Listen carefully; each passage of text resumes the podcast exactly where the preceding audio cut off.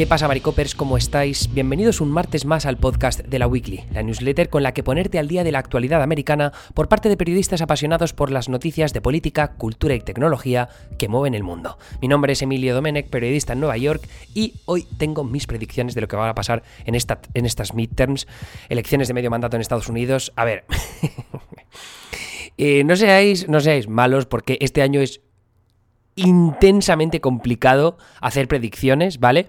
Yo ya sabéis que leo a un montón de expertos y analistas, que me estudio todo lo que tiene que ver con los distritos, con los estados, eh, intento ser objetivo con lo que está pasando, entonces lo que veo ahora mismo es que las encuestas pues están yendo de un lado para otro prácticamente todos los días. Hay una tendencia última de los últimos días favorable hacia los demócratas que creo que pues, podría cambiar un poco el panorama eh, de cara a la jornada del martes. Pero bueno, en principio voy a mantenerme fiel a lo que llevo pensando desde hace un par de semanas. Mm, quizá con un pelín más favorable a los demócratas de lo que pensaba hace 10 días. Pero aún así creo que va a ser una derrota importante en la Cámara de Representantes y que el Senado lo van a conseguir mantener por poco, pero ese poco va a ser determinado por Nevada. Y si Nevada cae, entonces ya la mayoría va a ser para los republicanos. El tema es que, claro, si la tendencia cambia siquiera un poquito, o sea, si los republicanos tienen esos votos silenciosos, votantes republicanos que no responden las encuestas, resulta que hay más de lo que han previsto las encuestas, pese a que estaban avisados y ya tienen la experiencia de haber errado en 2016, 2018 y 2020, pues mm, lo que podemos terminar viendo es que no solo pierden Nevada los, los demócratas, sino que también pueden perder Arizona, pueden perder New Hampshire y pueden perder Georgia. Entonces, en ese caso ya tendríamos una mayoría republicana de 50 y, a ver si lo cuento bien, 53, ¿no? Arizona, Nevada, New Hampshire, sí, 53 54 em, incluso, 54 contra 46, que sería una mayoría bastante notable, y eso que en 2024 tienen un mapa muy favorable para ellos en esa, en esa edición de las elecciones presidenciales, así que podrían incluso ampliar. Quién sabe si tienen un buen año porque los demócratas siguen estando en la mierda, incluso conseguir una mayoría de 60 senadores republicanos que les permita pasar proyectos legislativos bastante ambiciosos. Entonces, mm, eso es en lo que refiere un poco al, panorama como está ahora. Eh, tampoco voy a repetiros muchas de las cosas que ya hemos hablado, ¿no? O sea, estamos en un contexto de polarización ideológica máxima, eh, tenemos una retaíla de candidatos republicanos incompetentes o extremistas y o extremistas, de hecho, que, están dejando escapar algunas de estas carreras que podrían ser fáciles en otra ocasión, y luego, pues, el debate del aborto de Robbie Wade, ¿no? Con, después de que el Supremo se cargara aquella sentencia, la reaparición de Trump como hacedor de reyes o kingmaker republicano, y luego, por supuesto, la presencia o la omnipresencia de la inflación, de la economía y también del crimen, porque han sido los republicanos capaces de meter otra vez el crimen en el debate público, no porque no, o sea, no estoy diciendo que no exista, de hecho, o sea, el crimen está en máximos de la última década. Y no solo eso, sino que aparte se ha mantenido estable desde el año 2020, que es cuando pegó el pico. Entonces es un momento bastante delicado y los republicanos saben muy bien pasar a la ofensiva en este término, sin embargo los demócratas suelen dar bastante pena. Y esa es la razón por la que ahora en estos momentos, pues eh, Mandela Barnes en, eh, perdón, en Wisconsin está pasando tantas complicaciones. Eh, me parece que pasa un poco parecido en algunos distritos más individuales. Entonces, mm, ¿cuáles, ¿cuáles son mis predicciones? Tampoco quiero aburriros demasiado, pero en la Cámara de Representantes creo que los republicanos van camino de conquistar en torno a 20 y 35 escaños netos. Eso significa que tendrán una mayoría de 230, 232 he calculado yo contra 203. Y, esto de que he calculado porque, o sea, he tomado decisiones de cada uno de los distritos que son competitivos. O sea, esto no es que me la he jugado yo a pim pam fuera, ¿no? O sea, yo mm, llevo más de una semana estudiándome todos los distritos en específico, viendo la calidad de los candidatos, algunos de sus anuncios, eh, si este distrito votó más por, por Trump o por Biden. En general, prácticamente todos los distritos competitivos votaron más por Biden, tanto en 2016 como en 2020. Hay muy poquitos que votaran por Trump. Eh, entonces, eh, he estado determinando esos factores y es lo que me ha llegado a la conclusión de estos 232 escaños para los republicanos y, pero si, pasa algo, yo tiendo a pensar que va a ser más favorable a los republicanos que al revés. Es decir, pese a que las encuestas de los últimos días apuntan a que el ambiente puede ser un poco más favorable para los demócratas, yo, o sea, si pongo una horquilla de 20 a 35 escaños, mm, el resultado ahora mismo que doy es que es 24 escaños netos para los republicanos. Pero como digo, tiendo a pensar que si se produce un, o sea, dentro de lo que es el margen del error de las encuestas, creo que va a ir más hacia los 35 escaños netos de los republicanos que hacia los 20 escaños netos, ¿no? Que sería una, victoria un poco menos holgada.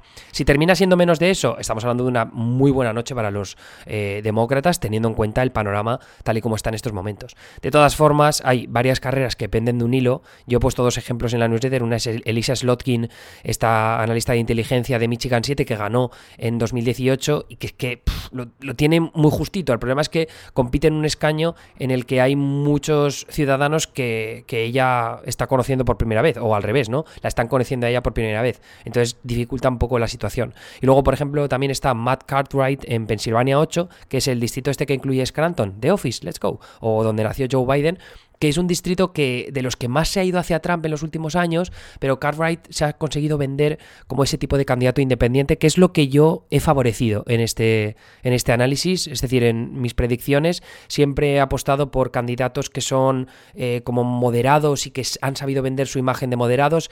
He, he descartado normalmente, creo que en la mayoría de las ocasiones, salvo un par de distritos, por ejemplo Mayra Flores en Texas, creo que es la única así como muy maga que creo que puede ganar pero el, resto, como digo, suelen ser candidatos moderados que, creo que lo han hecho bien. Y Alan Fang, por ejemplo, en Rhode Island 2, que es un distrito que tendría que ser demócrata en prácticamente cualquier año, pero que me parece que lo ha hecho bastante bien. Y, pese a los ataques que lo intentan pintar de extremista, me parece que eso, por historial de los últimos años que yo iba analizando la política, suele, suele como no funcionar, ¿no? O sea, como es sale el tiro por la culata, básicamente.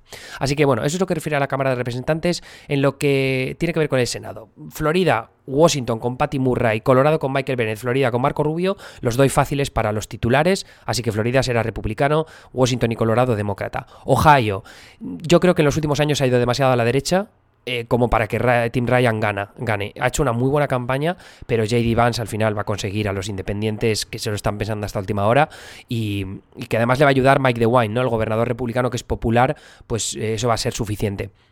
En Carolina del Norte podía haber estado de verdad en juego. Me parece que el triángulo de investigación, que es donde está la ciudad de Raleigh, con Chapel Hill y demás universidades, eh, pues en un año con el tema del aborto, en un año en el que también hemos visto que la, inflación a ellos no les está afectando. O sea, el, triángulo de investigación es gente forrada, ¿sabes? Gente con títulos universitarios que tienen casas de la polla y que en este año, si lo llegan a luchar un poquito más, yo creo que lo habrían sacado. Aquí en este caso, los, eh, demócratas tenían otro candidato en las primarias que se terminó retirando para darle la candidatura a Cherry Baisley. Yo creo que hizo muy bien él, eh, ¿cómo se llama? Jackson.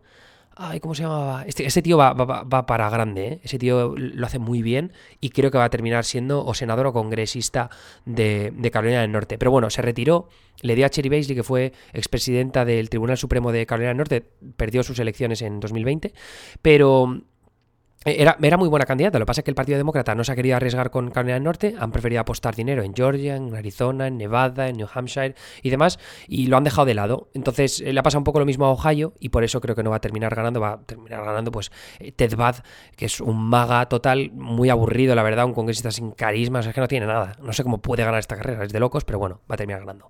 En Wisconsin, me parece que ha sido muy efectivo el Partido Republicano en los grupos externos tildando a Mandela Barnes de progresista en, lo en tema de crimen y que eso, pues en un estado donde está la ciudad de Milwaukee, donde está Kenosha, va a ser, va a ser definitivo y creo que han atentado mucho contra su popularidad como para que se recupere. Entonces creo que va a ganar Ron Johnson.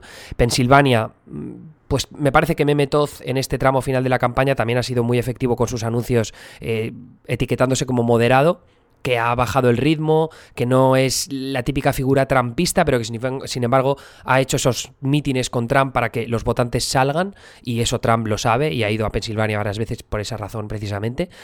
Entonces, eh, eso y el distanciarse de Doc Mastriano me parece que va a conseguir que haya un poco el split ticketing, ¿no? Que la gente divida su voto, vote por Josh Shapiro, el demócrata gobernador, vote por Mehmet en senador, y luego en los distritos que también se dejen llevar por esa voz independiente. Por eso he dicho que Matt Cartwright va a ganar el, el Pensilvania 8, y luego el, el otro distrito, que ahora no me acuerdo qué número es, creo que es el 17, el de las afueras de Pittsburgh, que antes representaba a Conor Lamb, que precisamente fue rival de John Fetterman en las primeras eh, demócratas al Senado, me parece que sí también lo pueden aguantar los demócratas. Entonces, ya sé que es un poco contradictorio decir que va a ganar Joe Shapiro el demócrata en, a nivel estatal, va a ganar Mehmet a nivel estatal el Senado, pero luego dos distritos bisagra los van a conquistar demócratas. Sé que es un poco extraño, pero no sé por qué, pero tengo la sensación de que es un poco instinto, ¿no? Porque las, las encuestas son un poco entre medias, pero aquí estoy tirando más de, de lo que me parece que van a pensar los votantes, así que, bueno, si me creéis bien y si no, pues ya me habré equivocado mañana.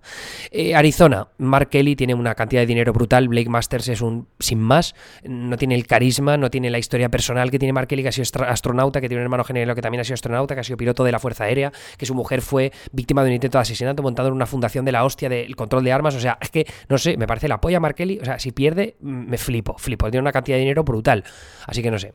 Eh, New Hampshire, Don Bolduc, el republicano, es un radical.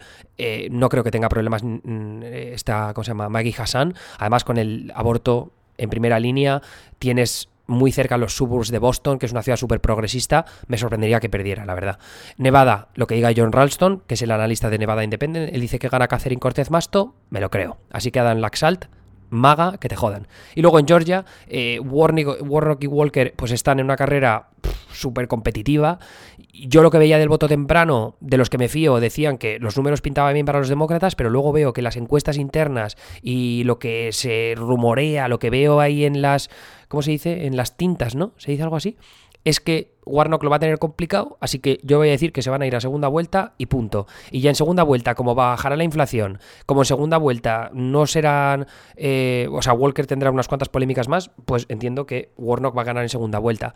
Y esto lo que crea es un panorama en el cual me parece que los demócratas van a mantener la mayoría en el Senado y que si no la ganan van a terminar perdiendo Nevada por poco y si pierden Nevada por un poquito más que poco, entonces cae también New Hampshire y entonces puede caer también Arizona y entonces puede caer también Georgia en primera vuelta. Mm, esa es la duda, ¿no? O sea que vamos a estar entre 54 y 50-50 si hay un 51, pues será porque Fetterman termina ganando en Pensilvania para los demócratas. Y luego lo que refiere a gobernador, fácil. Eh, Carrie Lake, creo que a la Peña le va a dar miedo de verdad y van a votar en contra de ella. Eh, así que va a terminar ganando el, que, en este caso Katie Hobbs, la demócrata. En Oregón, la candidata independiente Betsy Johnson al final no va a ser suficiente y la demócrata Tina Kotek me parece que va a salvar los muebles. En Nevada, de nuevo lo que dice Ralston, así que gana Joe Lombardo, el sheriff de Clark County, eh, contra Steve Sisolak, que ha sido muy impopular por el tema de la pandemia y de los cierres en, una ciudad donde el turismo es imprescindible, pues eso al final juega en tu contra. Wisconsin, voy a ir en contra de lo que piensan los de, la mayoría de los analistas y creo que Tony Evers, que es un tío bastante afable, que lo ha hecho bien, que es popular, creo que va a aguantar, pese a que Wisconsin suele ser bastante cabrón con los eh, titulares. Eh, sobre todo contra los demócratas. En Kansas va a aguantar Laura Kelly, la demócrata, pese a que sea un estado conservador, hay mucho votante con estudio universitario blanco que el tema del aborto, el referéndum que hubo hace poco en Kansas, va a decir, oye, los, los republicanos están flipados, que les jodan, vamos a votar por Laura Kelly. En Maine, no me parece que los votantes de Maine, que son tan independientes, vayan a votar por, Paul LePage, que se ha ido tanto hacia el lado Trump en estos últimos años, así que Janet Mills será reelegida, en principio. Creo que en Nueva York el republicano Lee Zeldin ha pegado su pico demasiado pronto y que eso va a permitir que Casey Hochul gane con facilidad. Florida, Texas y Georgia, dos buenos candidatos demócratas como Beto O'Rourke y... Eh, ¿Cómo se llama la de...? Se me olvida ahora. Ah, no. Esto es, esto es gobernador. No, en realidad bueno, sí, Charlie Crist, que fue gobernador de Florida, en realidad sí, que era un buen candidato. Lo que pasa es que creo que la campaña no la ha hecho demasiado bien. Pero bueno, van a perder contra dos hijos de puta, como Ron DeSantis y, y, y, Greg Abbott. Y luego em, en Georgia, Stacey Abrams, que no es buena candidata, en mi opinión, va a perder contra Brian Kemp, que al menos impidió que Trump revirtiera los resultados en Georgia. Así que me quedan solo Pensilvania y Michigan, donde creo que Josh Shapiro y Gretchen Whitmer van a ganar fácil contra rivales absolutamente lamentables como Tudor Dixon y como mm, Doc Mastriano. Anyway, eso es todo. Ese es mi resumen. Espero que sea todo eh, como acabo de decir, para quedar de puta madre con todos ustedes. Eh, pero nada, si tenéis vuestras predicciones, podéis dejarlas en el Substack, os metéis en, la newsletter, en lawiki.com, os metéis en este artículo y dejadme vuestros comentarios qué pensáis. Eh, tengo muchas ganas de saber qué pensáis porque, tío, estáis aquí por... Yo creo que muchos de vosotros estáis por la política estadounidense. Esta es nuestra droga. Así que venga, por favor, compartid conmigo eh, vuestras opiniones, lo que pensáis, lo que os pasa por la cabeza y luego os leo y os respondo cuando me levante, ¿vale? Anyway, un besito, que vaya bien en la jornada de las elecciones, vamos a por esas 15 horas de directo. Adiós.